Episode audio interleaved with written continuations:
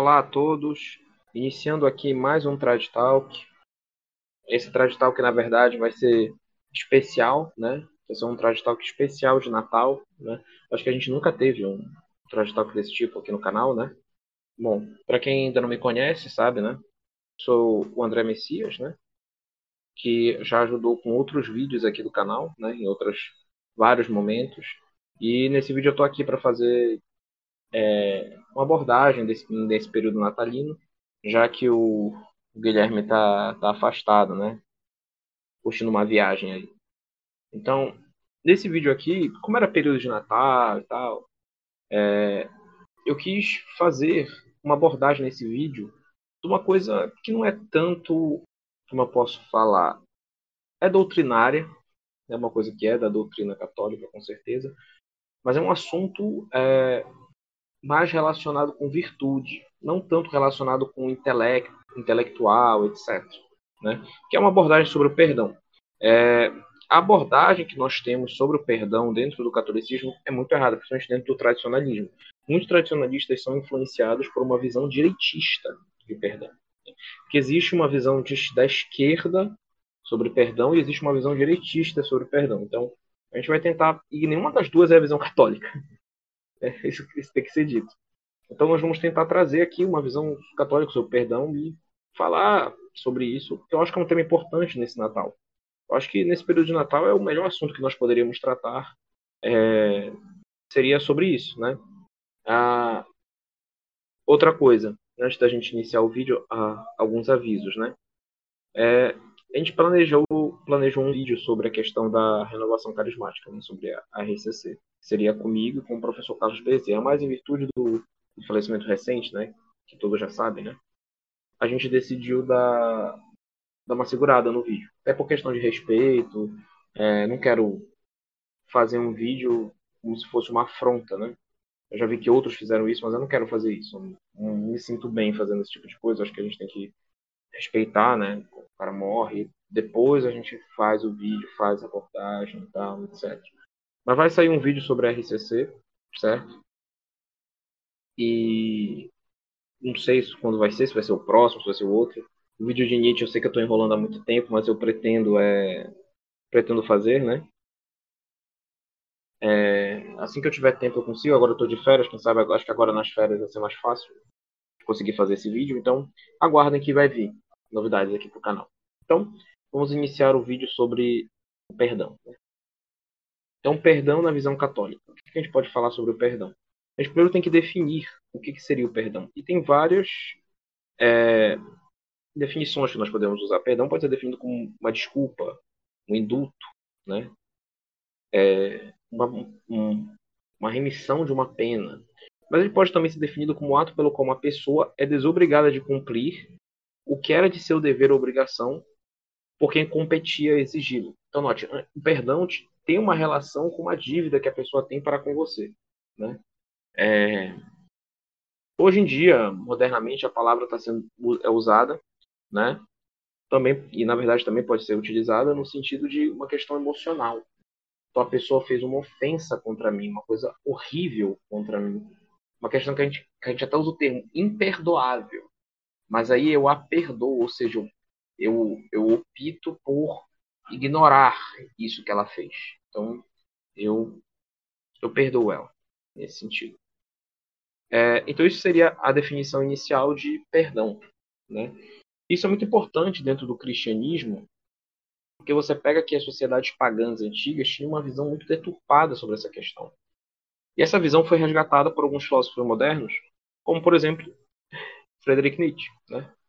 Então, Nietzsche é, falava, né, falava sobre essa questão do perdão e sobre a questão da consciência. Na, na genealogia da moral, né, ele fala sobre a questão da má consciência. Né? Então, é, ele fala com termos rebuscados, tá, mas basicamente o que ele diz.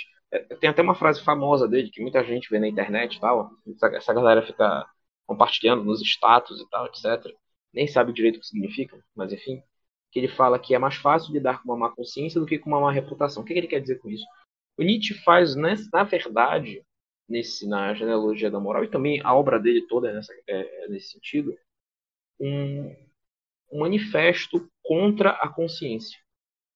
Não consciência, entenda, a consciência ele não fala no sentido do pensamento, da, da, do pensar subjetivo, né? Porque a gente pode definir consciência assim, se bem que do jeito que Nietzsche estava no fim da vida, não duvido que ele fosse contra o próprio conceito de consciência em si no geral, mas enfim.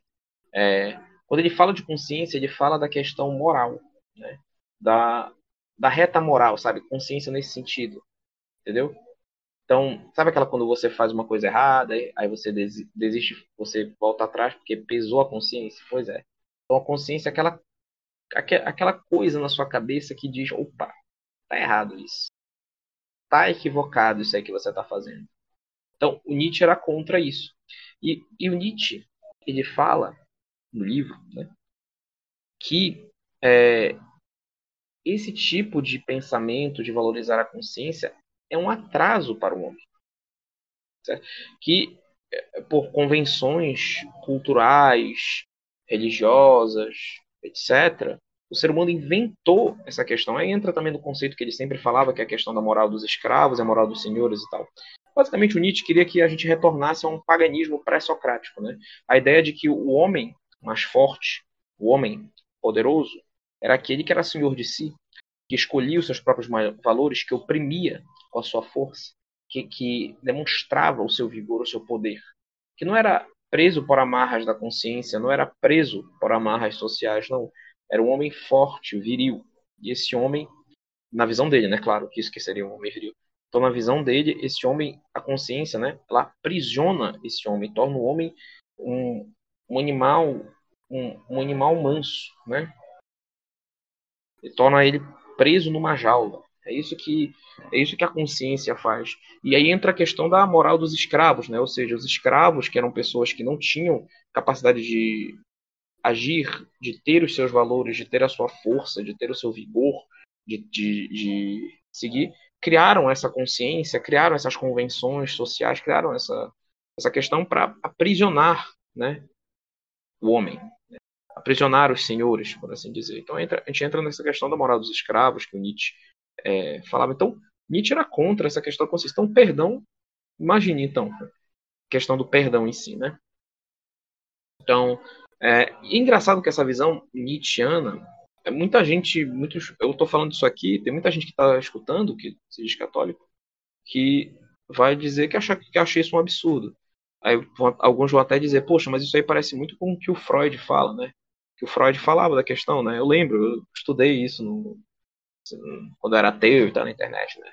É, que o Freud ele falava que é, a moral era uma convenção social, que o ser humano era aprisionado, que a psicose era por, que, que o ser humano na verdade era desenvolvia quadros é, psicóticos, histéricos, etc, por causa que ele era aprisionado ele, ele, controlava os seus impulsos, ele continha os seus impulsos. No caso do Freud, ele falava principalmente dos impulsos sexuais. Então, a moral, a, a cultura, a religião oprimia o homem e aí oprimia os seus impulsos e tal. E aí o ser humano. Sim, porque Freud pegou isso de Nietzsche, né? Na verdade, se você for estudar Freud, você vai ver que, na verdade, ele basicamente tem um Ctrl-C, Ctrl-V no que o Nietzsche dizia, né? Tem até livros que tratam sobre isso, que Freud, na verdade, plagi... alguns acusam, inclusive, Freud de ter plagiado Nietzsche porque as ideias são muito parecidas. Então, até a questão do, do, do id, ego e superego tinha uma questão na filosofia nietzschiana sobre a questão de é, pensamento dionisíaco, pensamento apoliníaco. Então, enfim, mas isso é um assunto para outro vídeo. O ponto que eu quero chegar é o seguinte: sim, parece muito a visão freudiana, ou seja, o controle dos impulsos.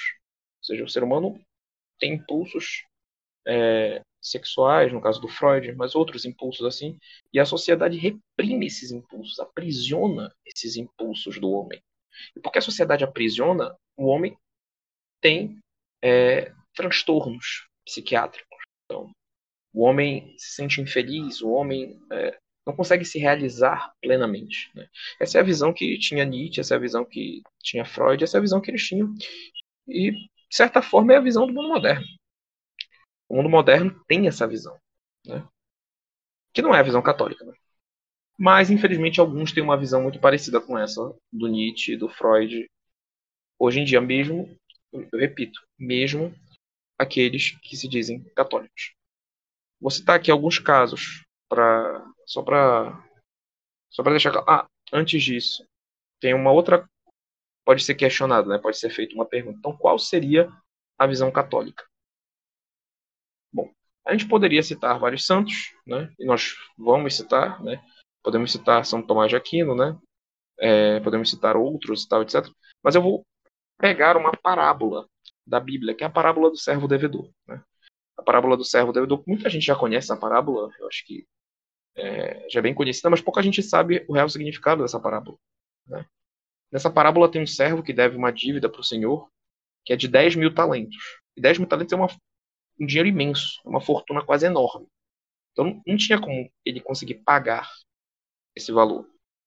Ele pede para o Senhor mais um tempo para pagar. Mas entenda, quem estuda o assunto, lê sobre a parábola, vê que o servo não tinha condições de pagar. Então o servo estava pedindo para o Senhor mais tempo, mas o Senhor sabia que ele não poderia pagar. E o Senhor se compadeceu do servo. Ele sentiu pena do servo, sentiu piedade do servo. E decidiu perdoar o servo. Isso é como Deus faz conosco. Então nós temos uma dívida imensa. Quando nós pecamos contra Deus, é, o, grau do, o grau da ofensa está é, tá relacionado com a dignidade da pessoa ofendida. Deus tem dignidade infinita, então, quando ofendemos a Deus, nós temos uma ofensa infinita, né? Então, nesse caso, né, é, não tinha como nós, como humanos, limitados, finitos, pagarmos isso. E ele nos perdoou gratuitamente. Aí, mais adiante na parábola, esse mesmo servo, né, que foi perdoado, encontra um cara que estava devendo ele e cobra ele de uma forma cruel e agressiva. E o Senhor o chama de servo mau e o pune. Então, o que isso mostra? Que mostra a questão do Pai Nosso, né, que nós, que Jesus nos ensinou, né, perdoar as nossas dívidas, assim como nós perdoamos os nossos devedores. Então, é, Deus quer que nós perdoemos, assim como Ele nos perdoou, sem esperar nada em troca, sem, sem orgulho, sem arrogância. O que acontece? O que acontece muitas vezes é que a pessoa se converte, né, catolicismo, e aí, com o passar do tempo, começa a se achar superior. E aí começa a julgar os outros, começa a, a falar que fulano, que ciclano está no inferno, só que não é essa visão que nós devemos ter. Não é essa visão que nós podemos ter em relação ao próximo. Como católicos, nós não devemos ter essa visão. E muitas vezes essas visões são por questões políticas. Unicamente por causa disso. Eu vou citar aqui alguns casos, só para demonstrar. Teve, recentemente, morreu o Diego Maradona, né, jogador da Argentina, um cara que era, tinha uma vida totalmente imoral. Não estou aqui para passar pano para esse cara. É, é, usava entorpecentes. Na última Copa do Mundo disse que ia se despir se a Argentina ganhasse e andar pelado, etc. E, mas o que eu vejo é muitas páginas colocando ele no inferno. Colocando o Diego Maradona no inferno. Fazendo memes dizendo, olha, ele está no inferno já. Você não pode afirmar isso com certeza. Agora, tem uma função política nisso, porque Diego Maradona era esquerdista. Diego Maradona tinha uma tatuagem de Che Guevara no braço. Então, eu, eu fico me perguntando, se fosse um, um, um cara é, cara de direita, eles iam fazer esse tipo de, de, de, de meme? Muito difícil. Eu aposto que a galera de esquerda faria, com certeza. Eles fazem também, mas é, geralmente quando o cara é católico tradicional mesmo, muito, acho que é quase impossível encontrar um que esteja alinhado com essas pautas esquerdistas. Então, geralmente é mais pela direita, né? Então, colocam que Diego Maradona está no inferno, muito até por questões políticas, mas isso está errado. A gente não pode dizer. Inclusive na Copa de 2014, que na verdade ele foi técnico da Argentina na Copa de 2010, ele frequentava a capela. O, o, o próprio padre da seleção que visitou a seleção argentina disse: "Não, Maradona foi o que mais frequentava a capela de Nossa Senhora. Ele ia direto para a capela, incentivava os jogadores tal a irem, tal, etc. Quer dizer, você não pode afirmar que esse cara foi pro inferno. Vai que Deus concedeu uma graça para ele. O cara era católico, o que indica. E péssimo católico com certeza, mas era, é, é, mas era católico. Então, é, você não pode afirmar que o cara tá no inferno. A gente não pode afirmar. Eu recomendo vivamente que você assista um vídeo sobre o inferno que eu fiz aqui nesse canal. Porque é um absurdo. Você não pode afirmar que uma pessoa tá no inferno desse jeito, com esses memes, com essas coisas. Nem a o Monsenhor Seguro, eu falo isso no vídeo, diz que nós não podemos falar que ninguém está no inferno nem Lutero, nem Calvino, ah, mas tem uma visão particular que fala isso, uma visão particular. A visão particular não faz parte do magistério da igreja, não é dogmática. Certo? Então a gente não pode afirmar que ninguém está no inferno, porque a gente não sabe o que passou pela cabeça da pessoa antes dela morrer. Então, e eles afirmam isso, colocam no inferno como se fosse a coisa mais maravilhosa. Isso está longe do, catolicismo. E, de novo, por convenção política. Agora vamos citar outro caso, que também é uma visão direitista, que é propagada, inclusive, por alguns é, pseudo-intelectuais que tem por aí, que é a questão do, do bandido bom e bandido morto, né, que é muito propagado. Então teve, tem gente que é católica que defende, por exemplo, a ação de milícias. Então aqui, por exemplo, aqui no meu estado tem a história do carro prata, que tem um carro prata que passa na rua e vai matando os bandidos assim na rua. Né?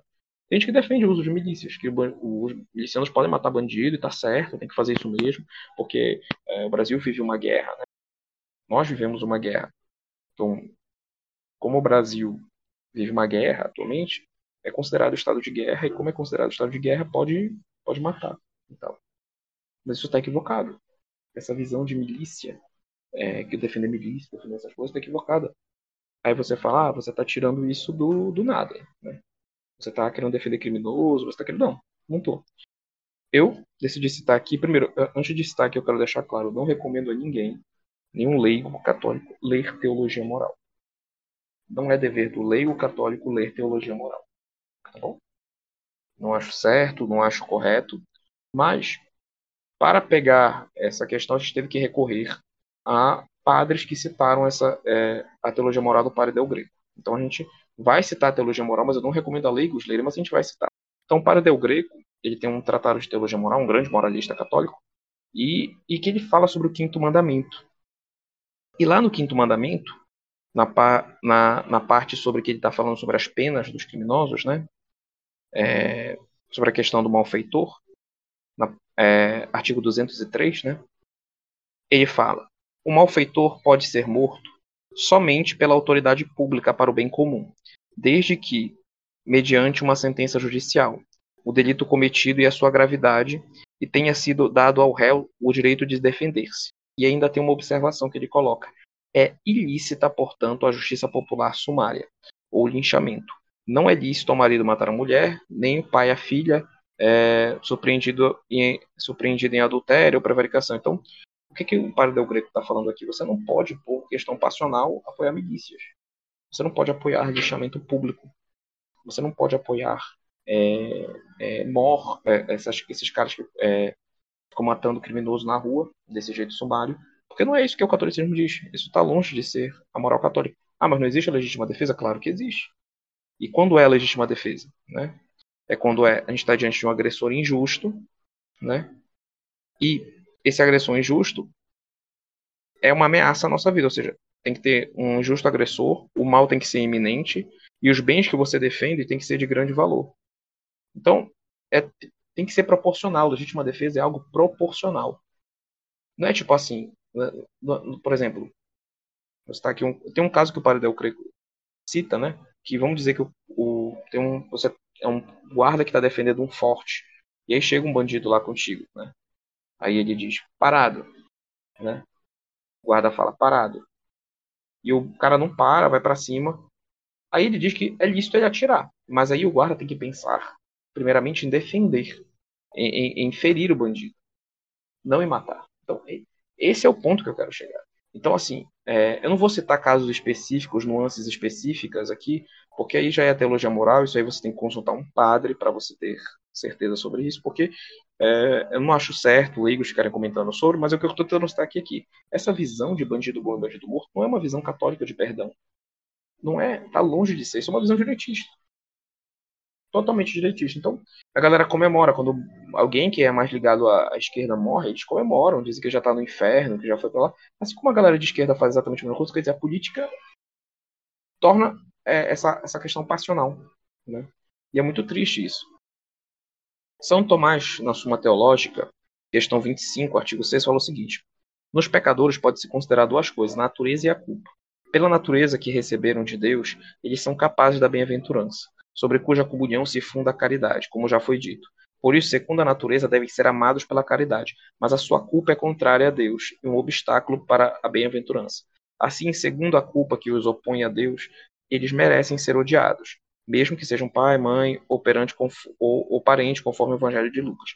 Devemos, pois, odiar os pecadores enquanto tais e amá-los enquanto são homens, capazes da bem-aventurança. E isso é verdadeiramente amá-los pela caridade por causa de Deus.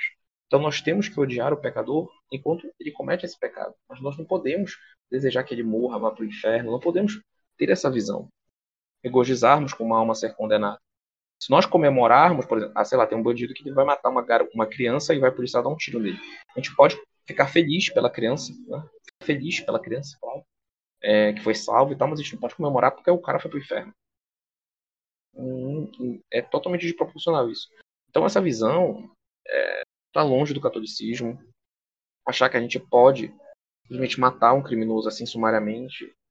Essa visão não é católica, tem muito intelectualzinho aí que fica propagando isso. E gente inteligente, gente inteligente, que, mas que parece que em questão moral é analfabeta. Né? Mas enfim, vamos continuar. Ainda falando sobre essa questão, é, sobre a questão da. Quando a gente fala dessa questão do perdão, do, etc., entra também a questão da ira, né, quando faz uma ofensa a nós. E recentemente eu vi um vídeo do canal, daquele canal do YouTube. Muito tempo atrás, na verdade, eu, eu vi o canal dele e aí apareceu um sugerido. Era um vídeo daquele aquele youtuber famoso, né, aquele Nando Moura. não recomendo o canal dele a ninguém, não falo uma trocentos palavrões, que é uma coisa inútil. Aliás, esse é outro ponto, né? Muita gente defende o apostolado de palavrões, que é uma coisa surreal. Ah, mas Jesus chamava os, os chamava os fariseus de raça de víboras, isso é palavrão. Nando Moura fala isso. Nando Moura tem, tinha um vídeo dele que ele defendia que Jesus falou palavrões. Né? Ah, Jesus chama os fariseus de raça de víboras, e naquela época isso era palavrão. Não. Isso são palavras duras, palavras fortes. Não são palavrões. Palavrões são coisas de cunho principalmente sexualizantes, que buscam uma ofensa degradante sobre a pessoa. Quando Jesus chamava os fariseus de raça de víboras, não é a mesma coisa que você chamar um palavrão sexualizante para uma outra pessoa, ofendendo a mãe dele, fa falando sobre uma questão sexual, sobre a sexualidade da pessoa. Isso não tem nada a ver. É até blasfêmio falar esse tipo de coisa, que Nosso Senhor falava esse tipo de coisa. É blasfêmio. E quem começou com isso foi o Olavo, né? Enfim. Então, e, e, e o Nosso Senhor usava palavras duras. E Nosso Senhor é Nosso Senhor. Ele, ele, ele era o Senhor da vida. Ele conhecia o que estava dentro de cada um dos corações. Nós não temos que usar é, da ira como se nós fôssemos Nosso Senhor. Então, é, é, enfim. E aí o que acontecia? Nando Moura esse youtuber falava que, ah, como é que você pode perdoar uma pessoa que não se arrependeu? Etc. E tem uma visão toda, toda torta, toda. É, não, não, que, sinceramente, não é católica. Né? Ele pode até dizer que é cristã, mas aí é coisa do protestantismo que ele, que ele quer. Mas não é uma visão católica. O padre Tanquerrey, padre católico, diz que a ira ela é justa quando ela busca castigar quem merece na medida que merece, ser moderada não indo além, e caritativa, sem se arrastar o sentimento do ódio. Então, por exemplo, vou citar aqui o caso do, do que acontece com o Mano Moura. Tem muita gente que fez coisas horríveis para ele, né? E ele responde de uma forma totalmente desproporcional, ofendendo a pessoa com as características físicas da pessoa, com palavras de baixo calão, uma coisa horrível mesmo, uma coisa horrível mesmo, e se levando pela ira. Ele mesmo fala que se consome por essa ira. Qual o sentido de fazer isso? Não tem sentido nenhum. Isso está longe da visão cristã como disse aqui o padre Tanquerrey. Então, é, e aí, outro caso que eu quero citar também, é, então, aí, então, só fechando essa parte, então a ira, existe ira justa? Claro que existe, mas tem que cumprir esses critérios, então tem que ser, é, a pessoa tem que castigar quem merece na medida que merece, ser moderada, não indo além, e caritativa. Tá, beleza. E é muito difícil com a gente, com o pecado original e tal, etc., conseguir controlar essa questão da ira, né? É, é muito complicado.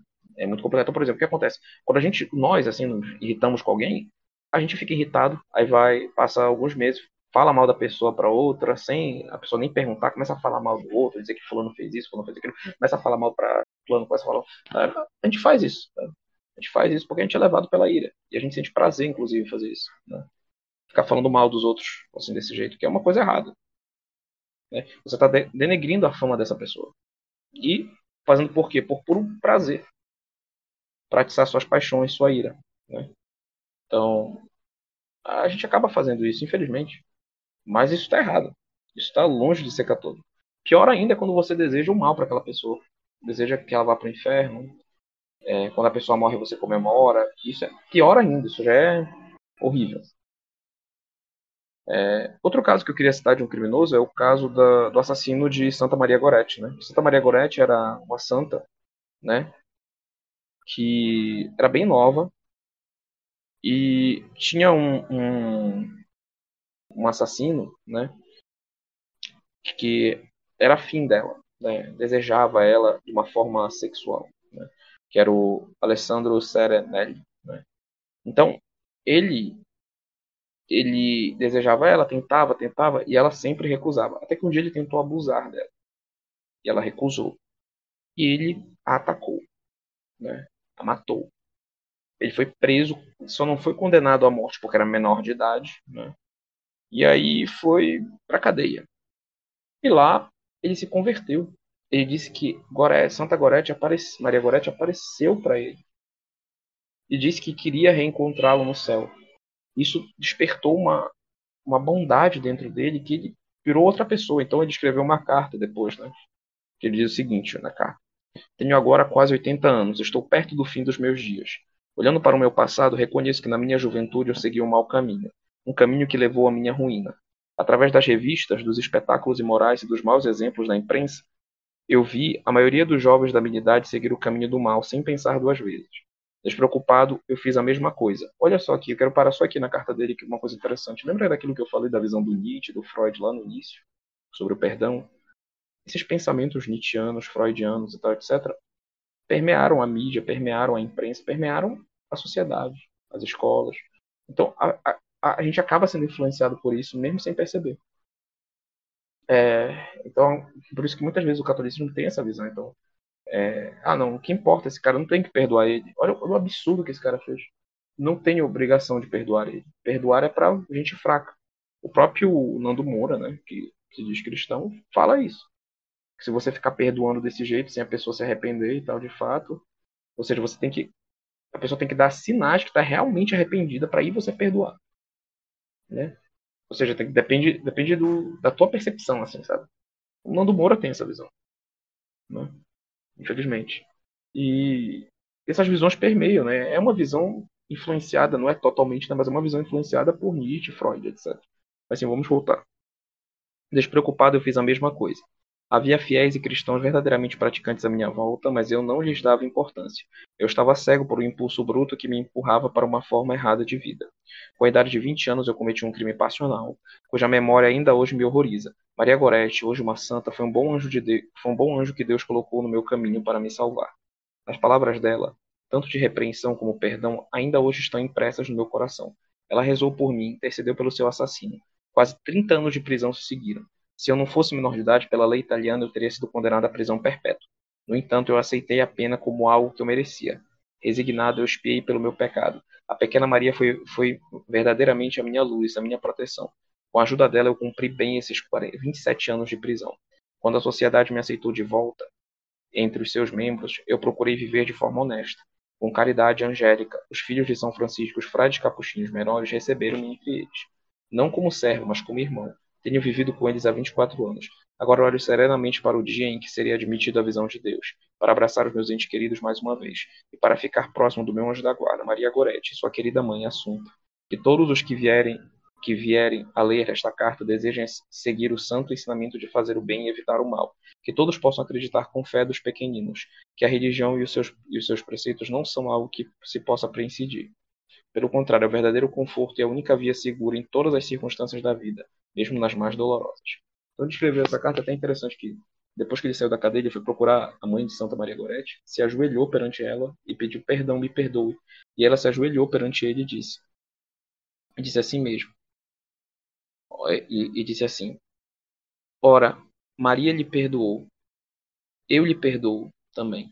Porque Santa Maria Gorete, antes de morrer, disse que perdoava ele. Disse que perdoava Alessandro, que ele não sabia o que estava fazendo, ela o perdoou. E ele se ajoelhou perante ela e a mãe o perdoou, os dois foram da missa juntos e tal, etc. Então é muito bonito isso. Isso é visão católica. Não é essa visão nietzschiana, freudiana, moral dos, dos senhores. Ah, você não pode se mostrar fraqueza, ficar mostrando essa fraqueza, isso é coisa de, de, de cordeiro fraco, etc. Isso é uma visão nietzschiana. O problema é que Nietzsche é, ele não percebeu que, na verdade, a verdadeira virilidade está no perdão, está em suportar. Veja, a, fortaleza, a virtude da fortaleza, é muito é muito mais forte na questão de você suportar as ofensas. Porque você falar é muito mais fácil, você rebater é muito mais fácil. Agora, você suportar é muito mais difícil. Então, Nosso Senhor não tem coisa mais viril do que ele. E isso eu não, não conseguia entender porque Nosso Senhor ficava calado, suportando tudo aquilo. Ele podia ter acabado com tudo aquilo, ele podia ter acabado com todos os fariseus. Né? Mas não, ele ficou calado. Ficou calado, firme, aguentou a pena, foi crucificado. Ele se manteve firme, viril. Por quê? Por um amor maior, por nós, por um bem maior e perdoou aqueles que o mataram na cruz. Ele os perdoou na cruz antes de morrer. Ele suportou, ele aguentou. Então perceba como, como, como é lindo isso. Como é fantástico. Muito bonito. Então, esse é o primeiro componente do, do, do perdão, né? Na verdade, já, já, já seria já seria um já, já indo para a questão do segundo, né? Que é a virilidade do, de você aceitar o perdão. E tem um outro componente que eu quero falar, que é a questão do perdão nos, como libertador. Né? Então, é, é interessante, porque tem uma frase de Nosso Senhor em São Mateus 5, versículo 44, que ele fala: Eu, porém, vos digo, amai vossos inimigos e fazei bem aos que vos odeiam. Orai, orai pelos que vos maltratam e perseguem.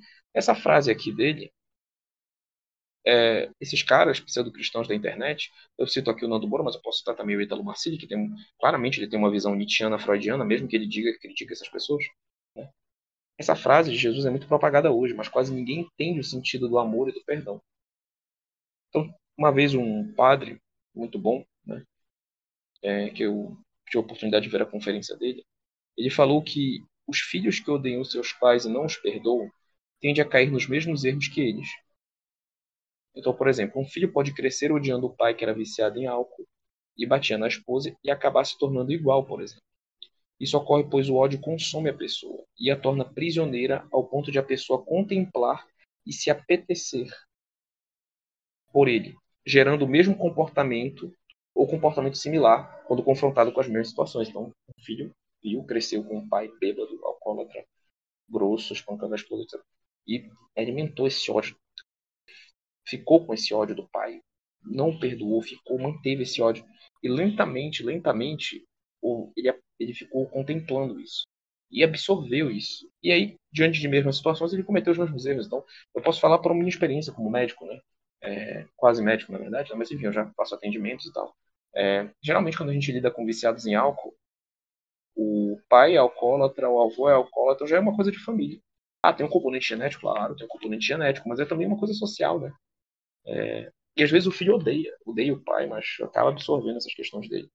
Dessa mesma forma, quando odiamos e maldizemos nossos inimigos, nos tornamos escravos desse ódio. É como se ele fosse o nosso dono e acabamos nos tornando pessoas iguais ou piores que as que nos feriram. Aí entra a libertação do perdão. Ele nos torna livres e nos permite sermos pessoas melhores.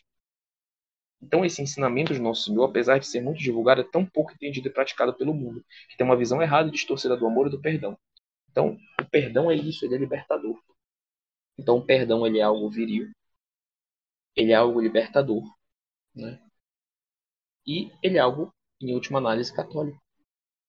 Então, nós não podemos ficar presos em amarras políticas, em amarras ideológicas. Nós não podemos ficar presos nessas, nessas amarras. Nós temos que cultivar o perdão católico. Então, é, o motivo principal de eu ter feito esse vídeo agora, aqui, nesse período de Natal, é porque é, hoje em dia pouca gente sabe o verdadeiro significado do Natal. A galera fala mais do, dos presentes, né? Por uma coisa material, etc. Mas é um bom momento o Natal para exercitar o perdão. Momento que Jesus veio para a Terra, o momento que a humanidade foi, podemos dizer assim, perdoada. Porque Adão e Eva cometeram um pecado terrível. E nós perdemos o céu, nos afastamos de Deus, e aí a chegada de Jesus aqui na Terra, na madrugada do dia 25 de dezembro, fez com que, como se Deus demonstrasse seu perdão misericordioso para conosco. Mas não foi um perdão qualquer. Não foi. Por quê? Porque o perdão que Deus deu foi como se nós tivéssemos feito uma coisa horrível. Né? Deus nos desse uma, uma casa ele gostava muito, e nós destruíssemos essa casa. E aí nós nos arrependemos, e sem merecermos nada, ele nos deu uma mansão. Muito melhor que aquela casa, porque foi isso que aconteceu. Tanto que é chamada a culpa de Adão, né? No, é chamada de, nos cantos católicos de Félix culpa, né? Feliz culpa, né? Traduzindo. Então é uma culpa feliz, porque não, não que o pecado de Adão seja uma coisa feliz, mas assim ela nos trouxe o Redentor. Então Deus nos deu a mais. É com, então isso é importante. Agora, é claro, a gente também não pode cair em, em alguns extremos, né? Os extremos da esquerda, que é a questão de ficar perdoando. É, não é nem perdoando, mas é, é, é sendo leniente, permissivo com o mal. Né? Então, por exemplo, a gente tem uma visão, realmente existe uma visão garantista, direitista, de que bandido é um, um oprimido pela sociedade, é alguém que é, as condições sociais é que levaram a isso. Então é uma visão marxista, né? a ideia de que o, desigualdade social, etc. Isso que levou o pobre a cometer esse crime. O rico não, o rico já é mal por natureza, né? mas o, o pobre é desigualdade social que levou. Olha, isso não existe. Não existe porque o ser humano é um ser complexo, apesar que sim, a desigualdade, a, a pobreza, o que, o, o que a pessoa vive influencia sim nos seus comportamentos, isso é inegável. Mas existe também uma escolha da pessoa. Então, não existe você ficar defendendo de uma forma exacerbada esses criminosos. Não existe. Então, é, então um policial trocando tiro com um bandido, se atira, é, o bandido está atirando, ele atira de volta, matou o bandido, plenamente legítimo. Ele está se defendendo. Se o cara aponta uma arma para o outro, ele tem que assumir o risco. Essa é a verdade. Então, a gente não pode cair nesse erro. Claro que a gente não pode cair, assim como também a gente sabe que tem é, pessoas que é, o ideal seria se afastar. Né? Sei lá, uma, uma, garota que tem um familiar que tentou abusar dela. Nossa, tem que se afastar com certeza. Mas o ponto que eu quero chegar aqui com esse vídeo, ou então, sei lá, um, criminoso, um agressor, etc.